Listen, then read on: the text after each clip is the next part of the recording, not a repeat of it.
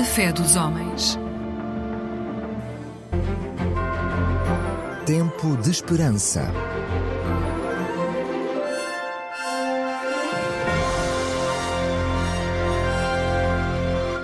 Um programa da Igreja Adventista do Sétimo Dia. Olá, seja bem-vindo ao Tempo de Esperança. Este é o espaço da Igreja Adventista do Sétimo Dia, aqui no programa Fé dos Homens na Antena 1. Muito obrigado por se juntar a mim. Vão ser eh, pouco mais de 10 minutos, mas nos quais vou tentar partilhar consigo, aliás, como tenho estado a fazer aqui ao longo já dos últimos programas, a explorar algumas palavras-chave, conceitos que são centrais para entender, neste caso, a fé adventista, que é precisamente o objetivo deste programa, assim como tantas outras eh, religiões e confissões cristãs também, em que procuramos, obviamente, neste espaço, ajudar os nossos ouvintes aqui na Antena 1 a conhecerem um pouco da realidade das várias expressões religiosas e de fé em Portugal. E neste caso está, durante uns minutos, então, com a Igreja Adventista do Sétimo Dia. Já tivemos a oportunidade de apresentar nos últimos dois episódios duas palavras muito importantes para esta, para esta concepção do que é a identidade da Igreja Adventista. Foram particularmente a palavra conflito e depois, em segundo lugar, a palavra esperança. E hoje temos uma palavra que é, na verdade, um dos grandes fundamentos da fé e da teologia protestante, movimento onde se insere a Igreja Adventista, e essa é a palavra graça. Vamos falar sobre o conceito de graça. Como é que podemos explicar o conceito bíblico de graça, tal como ele é entendido e proclamado pela Igreja Adventista do sétimo dia. Vamos então dividir isto em alguns pontos. Em primeiro lugar, o ser humano tem um problema grave. Esta é a primeira grande evidência que nos advém também da observação do que se passa no mundo, e claro, a Bíblia tem algumas explicações e fundamentos para este facto. O ser humano tem um problema grave, e esse problema, nós, como homens e mulheres, é que nos colocamos nesse problema. Esta é uma forma, talvez um pouco uh, sui generis, de explicar o conceito bíblico de pecado. A Bíblia diz mesmo que o salário do pecado é a morte, ou seja, a consequência. O pecado é uma conduta, é um conjunto de decisões, é uma atitude na vida que conduz à morte. A razão é relativamente simples de entender, porque o pecado é o afastamento da fonte da vida. Deus é a fonte da vida todo o afastamento dele naturalmente conduz à morte. No entanto, a Bíblia também diz que Deus providenciou uma solução, ou seja, uma saída para o problema em que nos colocamos. Por isso, o texto que eu li há pouco dizia: o salário do pecado é a morte. Estou a citar, na verdade, Romanos no capítulo 6, são palavras do apóstolo Paulo, mas o, o, o versículo em concreto não terminou aqui. A segunda parte diz: Mas o dom gratuito de Deus é a vida eterna por meio de Jesus Cristo. Temos, portanto, aqui uma definição de graça, um dom gratuito que vem de Deus. Este dom gratuito, o que é que ele faz? Ele anula o efeito da condenação à morte que tínhamos visto na primeira parte. Se o pecado conduz à morte porque implica um afastamento da fonte da vida, a graça é o anular desse efeito porque nos permite voltar às condições iniciais. É por isso uma anulação do efeito ou da consequência.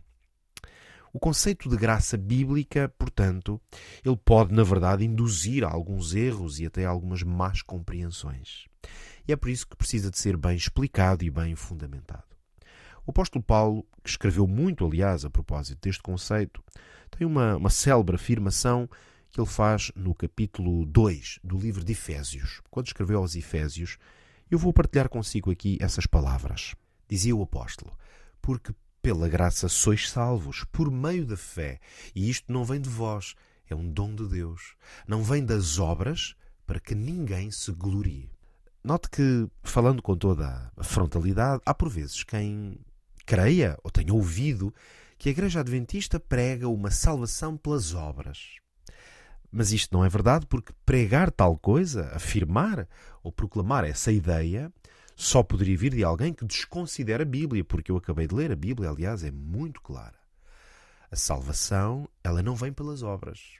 Aliás, se fosse possível existir uma salvação que estivesse baseada nas obras, ou seja, nas minhas conquistas ou nas coisas que eu faço, na verdade não seria necessário Jesus Cristo, não seria necessária, podemos dizer mesmo, a essência da fé cristã.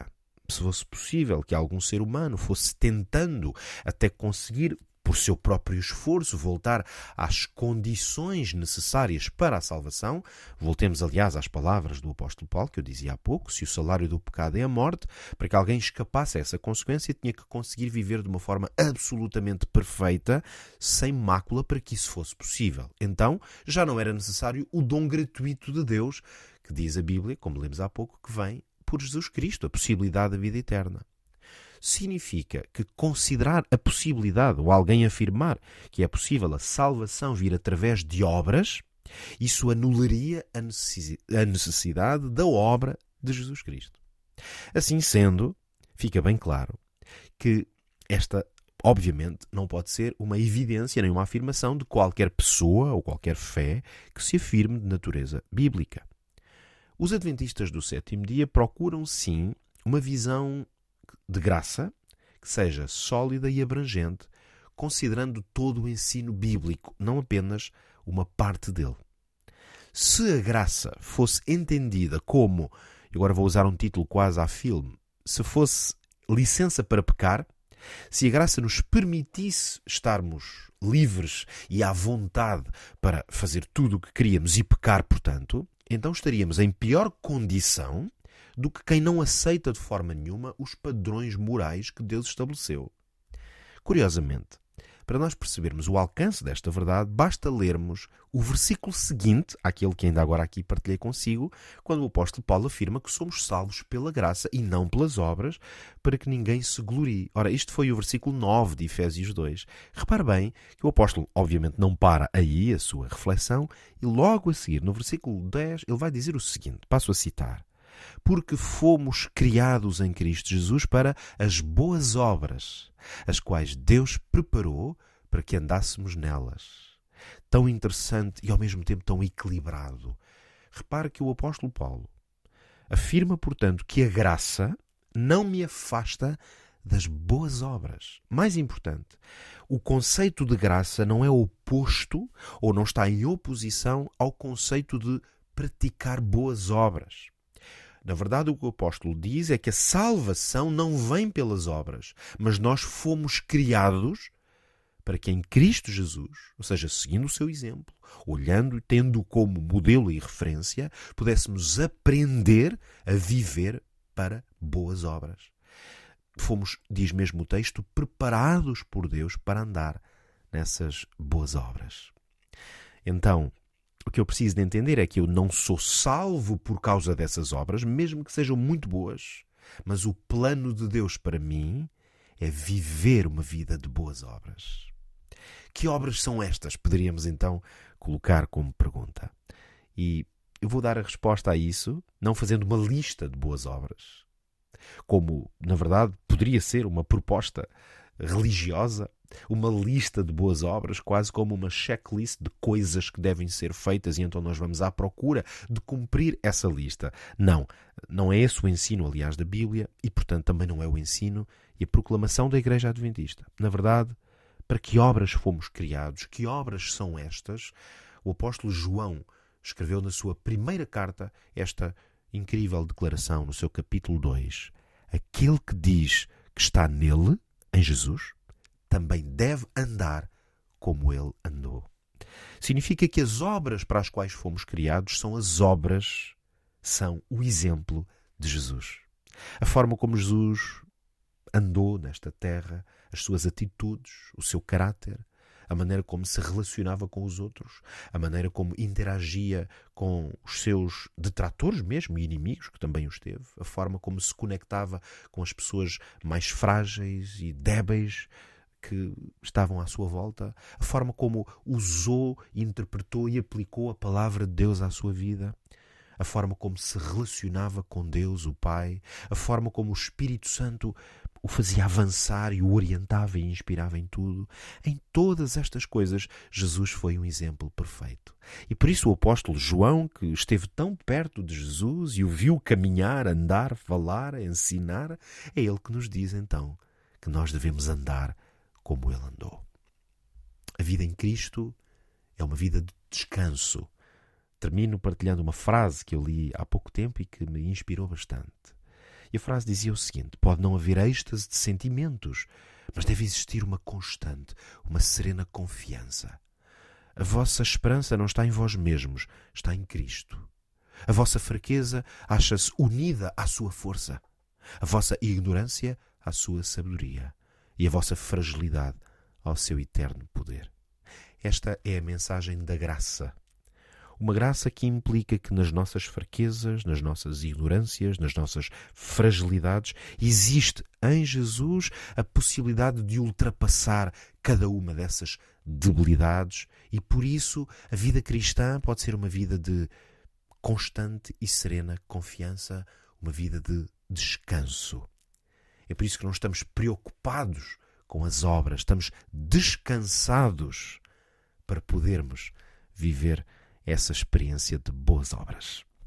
E esta foi mais uma palavra que explica e ajuda a entender melhor a mensagem e a identidade da Igreja Adventista. Muito obrigado por se ter juntado a mim aqui nestes minutos no espaço Fé dos Homens, aqui na Antena 1. Este foi o programa Tempo de Esperança. Muito obrigado pela sua companhia mais uma vez. O meu nome é Pedro Esteves e foi um prazer ter estado consigo durante estes minutos. Fica o nosso encontro marcado para o próximo episódio. Até lá, deixo mais uma vez a oportunidade de pedir uma oferta especial que os seus amigos adventistas têm para lhe fazer. Estamos, na verdade, a oferecer Bíblias. Se não tem uma Bíblia e gostava de ler de uma forma mais profunda, para poder compreender conceitos como este da graça e da salvação e tantos outros, então nós temos uma Bíblia para lhe oferecer.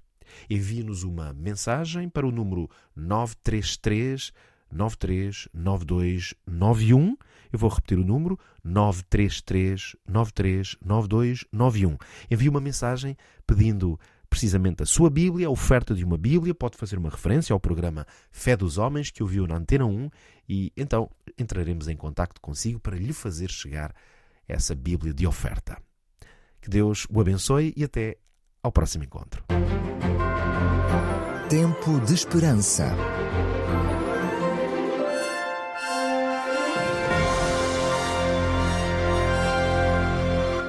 Um programa da Igreja Adventista do Sétimo Dia.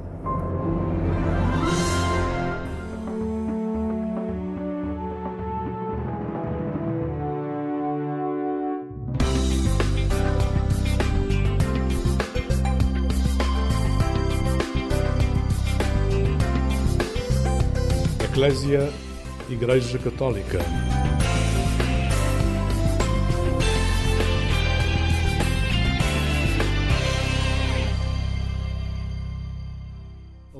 Muito bom dia, bem-vindo a esta emissão do programa Eclésia da Igreja Católica, aqui na Antena 1 da Rádio Pública. Hoje é um domingo especial, é o primeiro domingo do Advento, é o tempo que no calendário litúrgico da Igreja Católica inicia a preparação para o Natal. Eh, portanto, já terão visto em muitos locais eh, decorações e já um, um, um, vários sinais exteriores. A Igreja Católica faz um percurso também que convida a preparação interior eu tenho comigo o Padre Amaro Gonçalo, é parco de Nossa Senhora da Hora e de Guifões, na Diocese do Porto. Muito bom dia, Padre Amaro. Bom dia. Muito obrigado por estar aqui connosco nesta manhã. É, é um gosto conversar consigo. Já tivemos a oportunidade de, de, falar no passado. Eh, eu convidei-o para, para falarmos de um sinal especial do Natal. O, o São Francisco de Assis, em 1223, teve uma ideia que, que hoje, vista à distância, podemos dizer que foi uma ideia genial que foi de recriar o, o a cena do nascimento de Jesus e agora estamos a assinalar esses 800 anos do primeiro presépio em Grécio e, e, a minha primeira pergunta é se este aniversário, um aniversário redondo, é bonito como nós gostamos, eh, pode ser também uma, uma, um desafio a, a pensarmos que lugar é que damos ao presépio na nossa vida e no Natal particularmente. Eu acho que, que, é importante, porque nós, na cultura secularizada em que já vivemos, é mais fácil, digamos assim, valorizar os sinais uh, naturais, como a luz, uh, uh, mas não os sinais específicos da, da, da vivência do Natal. É quase como se estivessem transformadas em festas de inverno e pronto, e o Natal é mais Sim, hoje mesmo no, há muitas tentativas, quer em Portugal, quer noutros países, de classificar e de colocar a festa do Natal como uma festa de inverno, mais uma, e depois aparecem aquelas figuras mais ou menos simbólicas do Pai Natal, a figura, enfim, a neve, a luz, eh, eh, tudo isso que, pronto, não, não são elementos naturais eh, sem significado também simbólico para, para a nossa experiência de fé, mas de facto o, o presépio coloca-nos no centro do mistério que estamos a celebrar. E é uma. É, é de facto bem na lógica da encarnação, não é? Este, este Deus que, que, que se fez homem, uh, em Jesus Cristo, um, permite-nos, portanto, representá-lo, não é? Não como uma forma idolátrica de, de uma substituição uh, da figura por aquele que representa, mas uh, como uma forma plástica de, de perceber e de poder tocar. Eu, eu, é curioso porque eu, comecei-me a rir e parou, mas porque eu tinha aqui exatamente a palavra plástica é. nas minhas questões, porque esta inspiração do presépio também pode ajudar a ter uma postural mais narrativa, menos abstrata e mais plástica. Sim, mais plástica porque, porque é no sentido belo do termo, não é? Sim, não, não, não estamos a falar de lixo sim, nos oceanos. Sim, Exatamente. Isso. Portanto, é muito curioso que nos presépios tradicionais, eu não me lembro do presépio lá de casa e das nossas aldeias, há uns anos as pessoas colocavam no presépio as figuras, os operários, as, as, o, o, homem da água, o homem do moinho, o homem. o, o as profissões mais conhecidas, porque de alguma maneira as pessoas entendiam que este acontecimento desceu à Terra e também desceu à nossa Terra. E, e, o presépio, por isso, aparece muitas vezes, e também é uma coisa muito bonita, inculturado, não é? E, é, é, para mim é muito bonito como essa apropriação nunca é uma profanação, não é? Mas é uma vontade de participar. É, é, é, uma, é, uma, é uma, não é uma profanação porque não, não se trata de, de querer, passa a expressão, engaiolar Deus na, na estreiteza dos nossos espaços, mas, é, mas pelo contrário, é uma forma de lhe dar lugar é, e, e de perceber que Ele está no nosso meio, que Ele é o Deus conosco e eu, aquilo que me surpreende, digamos, do tal sucesso desta ideia e desta imagem do presépio, tem muito a ver com a nossa humanidade. Não é? Nós precisamos de, de tocar. O próprio São João diz: o que nós vimos, ouvimos, tocamos acerca do Verbo da vida, é isso que vos anunciamos. E, portanto, o presépio tem o condão de tornar assim visível.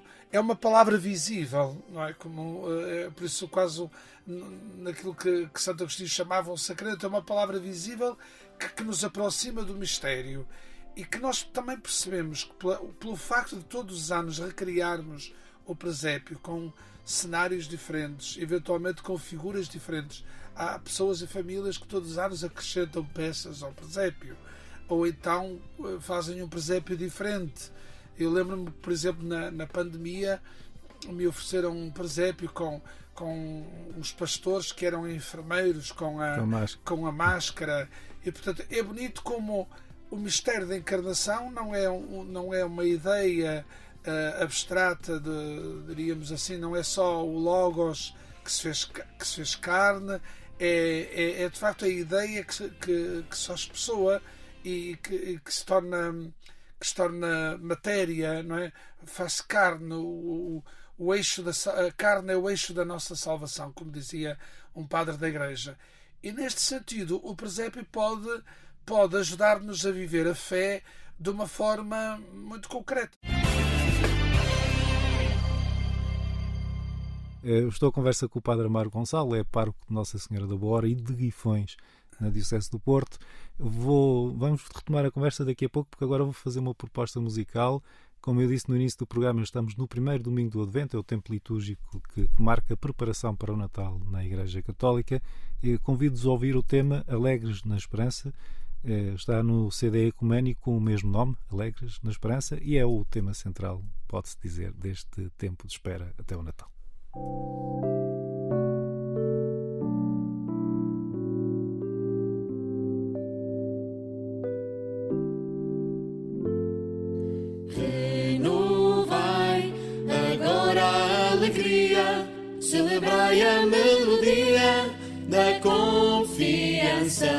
O amanhã inesperado voa no interior da fraternidade. Abertos a este mundo e nunca saciados, projetados no caminho para a meta. Somos todos convidados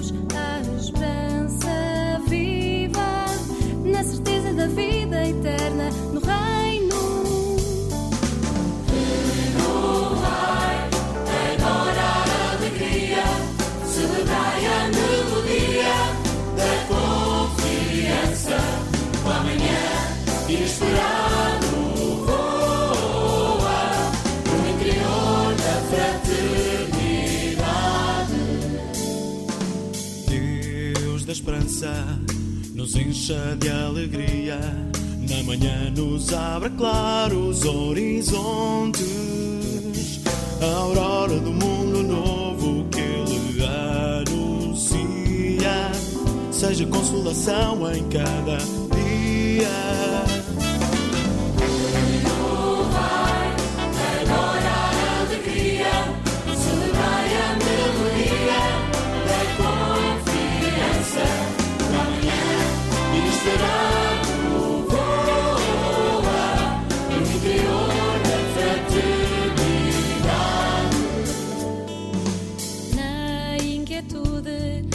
Chegar o grande dia, construamos o seu reino em fé pascal.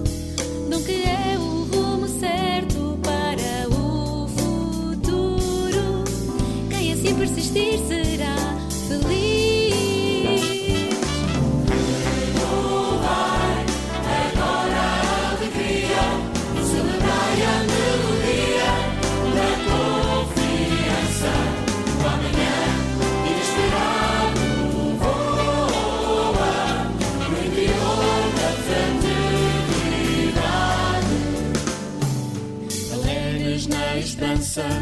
vigilantes aguardamos que o tempo se complete em plenitude. E trilhando por caminhos de amor e unidade, que o mundo seja o sonho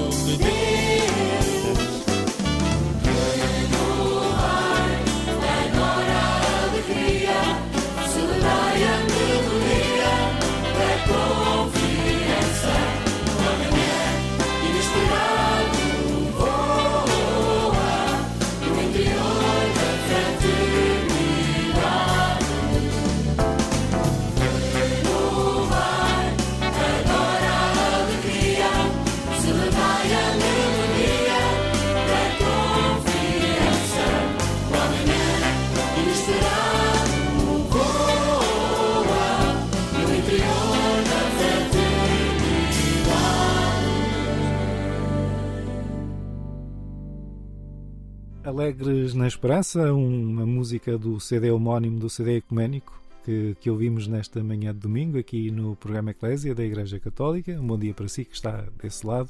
Eu converso com o Padre Amaro Gonçalo, é um é pároco da Diocese, na Diocese do Porto. Eh, Padre Amaro, obrigado de novo por estar connosco. Eh, falávamos ainda há pouco da, da importância das personagens. Vou sintetizar assim. Há, há, há várias não só de, de, conhecer a história, porque no caso de se perceber, dizia-me que talvez algumas, que é normal, num processo até de alguma descristianização da sociedade, que algumas pessoas não, não olhem para o presépio e sabem exatamente a história que está por trás. Mas pensando naquelas que sabem bem a história, é também um desafio olhar para aquelas personagens e perceber o que é que elas têm ainda para comunicar ou como é que, por exemplo, é um exercício prático, como é que a gente se identifica com elas em algumas atitudes do dia a dia? Muito bem, vamos olhar em primeiro lugar para, para, para, para a figura do, do próprio Jesus. Eu acho que é interessante que se construa o presépio, isso acontece uh, colocando realmente no centro uh, a figura de Jesus, que, que é para nós uh, este Deus feito homem e que, portanto, que desceu até nós, que assumiu o que era nosso para nos dar o que era seu.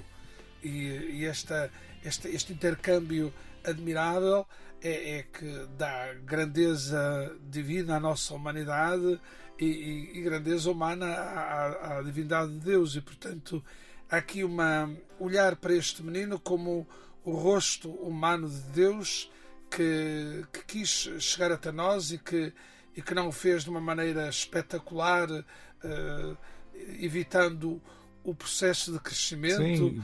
Mas, uh, e, e, e, não fintou a fragilidade humana. É, não, não, não, não, não escapou nem fugiu à, à, à dolorosa uh, condição humana de crescimento, de sofrimento, de frio, de calor, de fome, de sede. Uh, está ali alguém no qual a nossa humanidade também se revê. E revê-se nesta fragilidade e nesta, nesta grandeza, que é, que é este. Nós somos as duas coisas ao mesmo tempo, como dizia Pascal, somos um mistério, somos um, abismo de, de grandeza e de miséria ao mesmo tempo.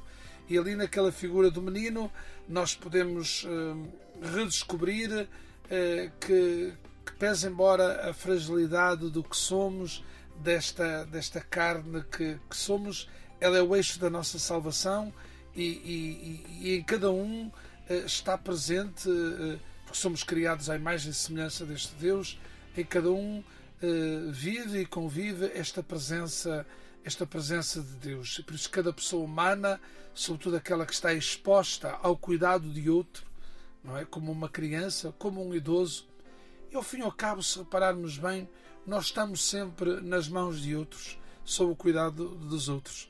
Nós não, não conseguimos viver, nem sequer sobreviver, sem que alguém cuidasse de nós, sem que alguém de, de múltiplas formas o fizesse.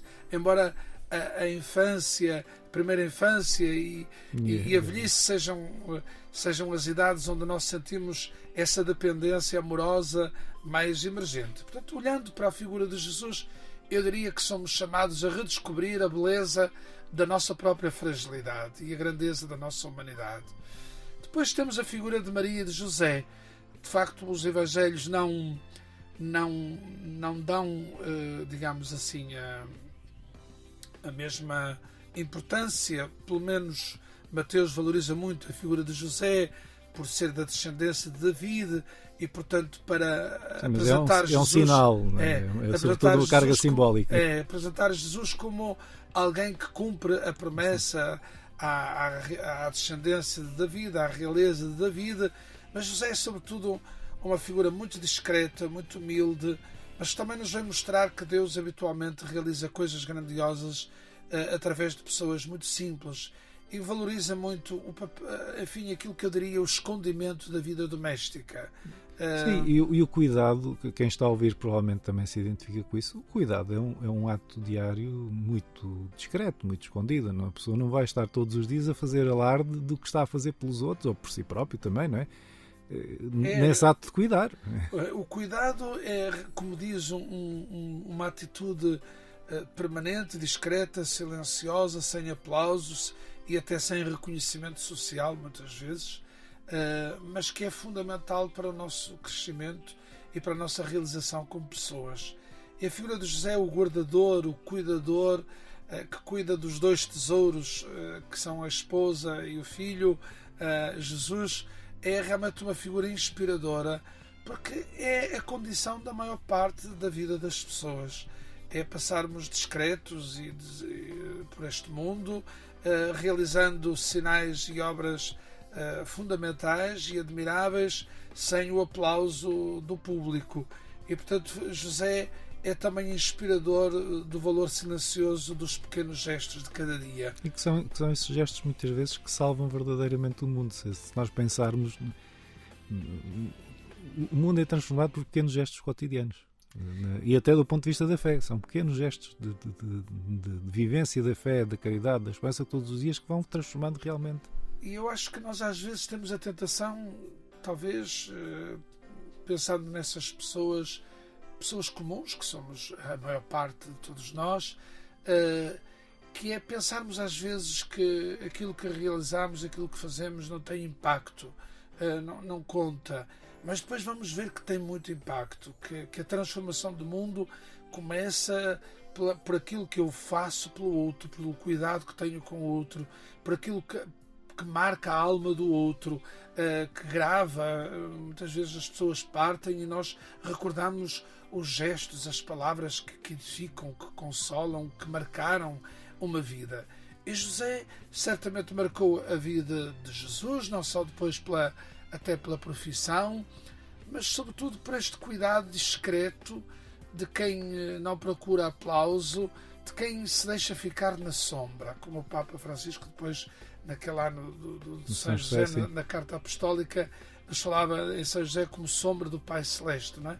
E, eh, e não é fácil hoje uh, estar na sombra e ficar na sombra.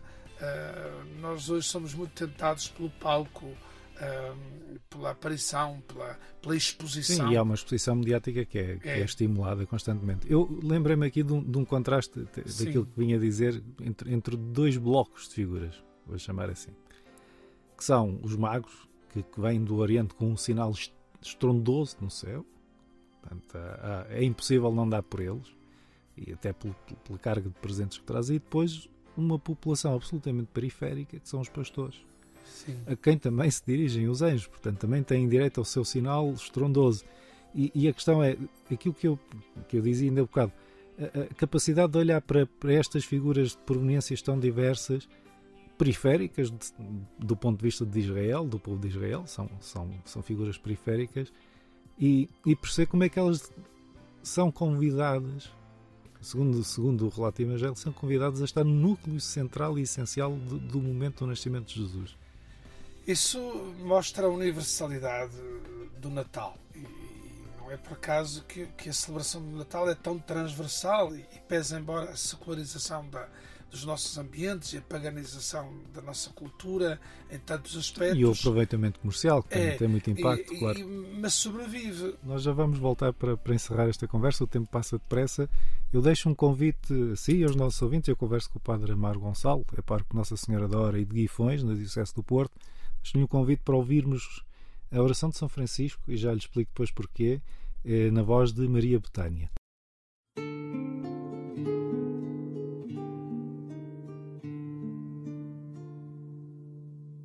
Senhor, fazei-me instrumento de vossa paz. Onde houver ódio, que eu leve o amor Onde houver ofensa, que eu leve o perdão. Onde houver discórdia, que eu leve a união. Onde houver dúvida, que eu leve a fé. Onde houver erro, que eu leve a verdade. Onde houver desespero, que eu leve a esperança Onde houver tristeza, que eu leve a alegria. Onde houver trevas, que eu leve a luz. Ó oh, Mestre, fazei que eu procure mais consolar que ser consolado, compreender que ser compreendido, amar que ser amado, pois é dando que se recebe, é perdoando que se é perdoado, e é morrendo que se vive para a vida eterna. Foi Maria Betânia a cantar a oração de São Francisco. Um bom dia para si que acompanha esta emissão do programa Eclésia da Igreja Católica. Eu converso aqui neste nosso espaço na Antena 1 hoje com o Padre Amaro Gonçalo, Parque Nossa Senhora da Hora e de Guifões, na Diocese do Porto. Padre Amaro, muito obrigado de novo Continuemos. Uh, continuamos nesta conversa, é no primeiro domingo de Advento, portanto, eu, para quem chegou agora, uh, é o tempo litúrgico que antecede o Natal, a celebração do Natal, no calendário católico, ao longo dos próximos quatro domingos. Uh, e isto falamos também a respeito dos 800 anos da primeira representação do nascimento de Jesus, do primeiro presépio, se quisermos chamar assim, que, que nasceu do gênio de São Francisco de Assis. E a figura de São Francisco é uma figura que, que cativa, penso eu, da sensibilidade que nós temos, muitas pessoas dentro e fora da Igreja, com duas dimensões fundamentais que ele lançava desde já, que é uma, uma mensagem de, de paz e de fraternidade, de, de relação com, com todos os seres e, sobretudo, esta questão de, do cuidado com a criação, de não se arvorar em dono da criação, mas de irmão de todos os seres. É, é uma mensagem que, que, olhando para o presépio, faz ainda mais sentido neste tempo que vivemos. De facto, São Francisco é uma figura eh, muito inspiradora e ele é aceite, eh, como acontece até com o Papa Francisco, eh, ele é aceite pela generalidade, pela generalidade das pessoas de boa vontade. Creio que no ano 2000 a revista Time terá feito uma, uma, um inquérito, uma sondagem, um estudo para escolher a figura do milénio. Uh, e a figura que ganhou, digamos assim, o concurso uh, foi São Francisco de Assis. Isso mostra bem como ele marcou também a nossa cultura e, e, a sua forma de ser e de pensar tem hoje uma atualidade que é uma coisa tremenda. Pensar neste cuidado da criação. O próprio presépio tem muito a ver com isso. Sim. Uh, toda, toda a construção à volta do presépio, os elementos naturais que se associam Hoje estão muitas pessoas a fazer presépios com materiais reciclados. Uh, também é interessante, lá na, na Senhora da Hora uh, aparece muito isso nas rotundas. Uh, colocam. Sim, é uma preocupação ecológica é, também. É, a preocupação ecológica, o cuidado da criação, porque de alguma maneira, nesta, nesta encarnação, Deus veio a este mundo, veio, veio redimir este mundo e os próprios, os próprios profetas anunciam uh, o nascimento como uma espécie de nova criação. E, portanto, esta criação, que é o mundo uh, que nos é confiado, com a terra, a água, os mares, os, os oceanos, os rios, as estrelas, a, as plantas, os animais, tudo isto, quando falamos de criação, este cuidado que nos torna uh, guardiães e não dominadores, que faz de nós cuidadores e não possuidores é, é, é, é de uma atualidade eh, flagrante. É? Nós hoje sentimos como a criação está, uh, está em risco, como uh, a terra uh, está devastada pela volúpia dos nossos desejos de poder, de dinheiro, de, de progresso, desenfreados. E, portanto, a própria, a própria representação do presépio, a harmonia, a colocação da, da, da árvore. Antigamente usava-se também o musgo, sejam os elementos que forem, a cabana. É como que uh, esta terra que é, que é renovada, que é recriada, e nós somos chamados a, a oferecer às gerações futuras um mundo melhor. E, e, e tememos, e estamos a ver que provavelmente vamos, vamos legar às gerações vindouras um, uma terra hipotecada de esperança, porque comprometida em, em, tantas coisas. Já hoje estamos a ver tantos sinais uh, disso mesmo. E portanto, esta, esta harmonia de este, este amor de Francisco pela criação, pelas criaturas, a, que, eh, das quais ele se sentia irmão, criatura também, uh, faz-nos criar uma relação uh, fraterna também com, com a própria criação e com os irmãos, não é? Este para nos tornarmos fratelli tutti, não é? Irmão de todos e todos irmãos.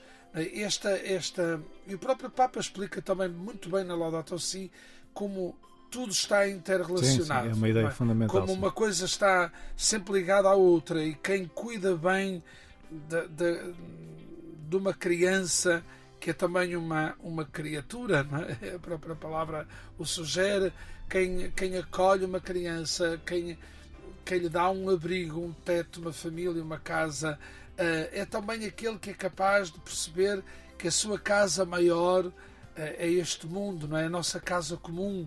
E portanto o presépio tem também um grande desafio de, do, cuidado uh, amoroso e ternurento deste mundo que nos é confiado.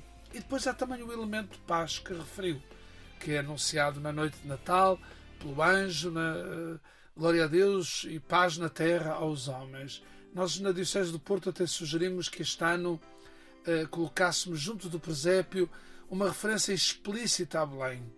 Uh, pelo, pelo, que está a passar Sim, nesta guerra na Terra Santa entre o Hamas e Israel. Uh, Belém como uma cidade que, situada na Palestina, nós quisemos eh, e sugerimos que, que de alguma maneira, estou-me a lembrar que, por exemplo, numa das paróquias que eu tenho, em Guifões, esta árvore vai ser uma oliveira e não um pinheiro. Não é? Será uma oliveira como árvore de Natal para nos lembrar este, este, este voto de paz, esta mensagem de paz que o Natal é, traz. É um sinal muito bonito. É, é um, sinal eh, realmente de que nós queremos um, uma, uma, uma nova humanidade, queremos uma nova fraternidade. E eu acho que o Natal, eh, ao dizer-nos que Deus se fez homem, eh, irmanou-nos, irmanizou-nos, passa, enfim, a adulteração da palavra, fez-nos sentir que nós eh, somos irmãos. Mas ser irmão é uma coisa, e às vezes já o sabemos, pela, pela fé, ou pelo menos até pelo sentido do humano, de que somos todos uh, concidadãos deste, deste planeta uh, e, portanto, somos irmãos, mas tornar-se irmão é um, é, um, é um desafio já muito diferente. É? Ser irmão porque sou da mesma terra, da mesma família, do mesmo planeta, podemos até dizer, é uma coisa, tornar-se irmão uh, acolher o outro, reconhecer o outro como irmão, dar espaço a ele, não é fácil. É, é uma construção. É uma é? construção o, de cada dia. E o presépio também pode inspirar isso, porque também ele próprio é uma construção que se faz com muito cuidado. E sublinho muito uma palavra que disse várias vezes, que é a questão da harmonia, quando se tenta pôr tudo no devido sítio com, e para que fique bonito o olhar e faça sentido pode ser uma excelente inspiração para, eh, para a vida interior, não é? Permite-me que lhe conte uma sim, pequena sim. história de há dias de uma mãe que tem um uma criança de 3 anos e vai ter um filho e comprou um, um novo berço é, para o filho que vem a seguir. E a primeira coisa que o filho de 3 anos fez, fez foi é, é, meter-se dentro do berço. Ah, sim, é um clássico.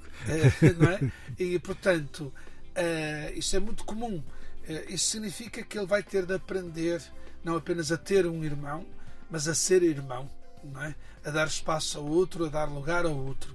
E acho que o, presépio também naquele menino que sorri, uh, e nós este ano desafiamos que a nossa árvore tivesse sorrisos, fosse a árvore dos sorrisos, do sorriso que provocamos nos outros, no bem que fazemos, também no sorriso que o bem aos outros desperta em nós e que a árvore nas suas bolas tivesse também uh, a foto ou a pintura, uh, o retrato de, de, algum destes sorrisos que nós podemos provocar.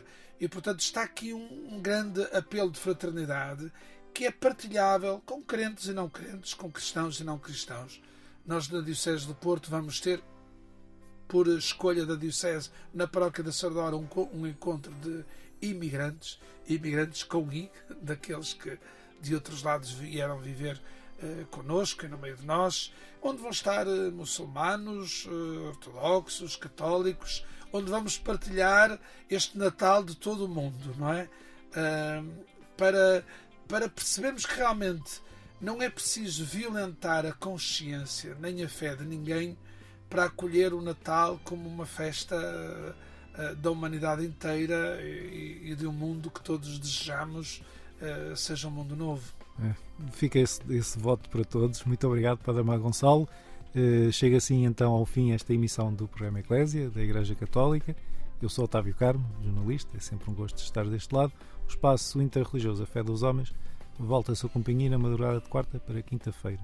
O Santo Advento de... para Pouco. todos. Muito obrigado, até uma próxima, um Santo Domingo e um voto de vida feliz, como sempre.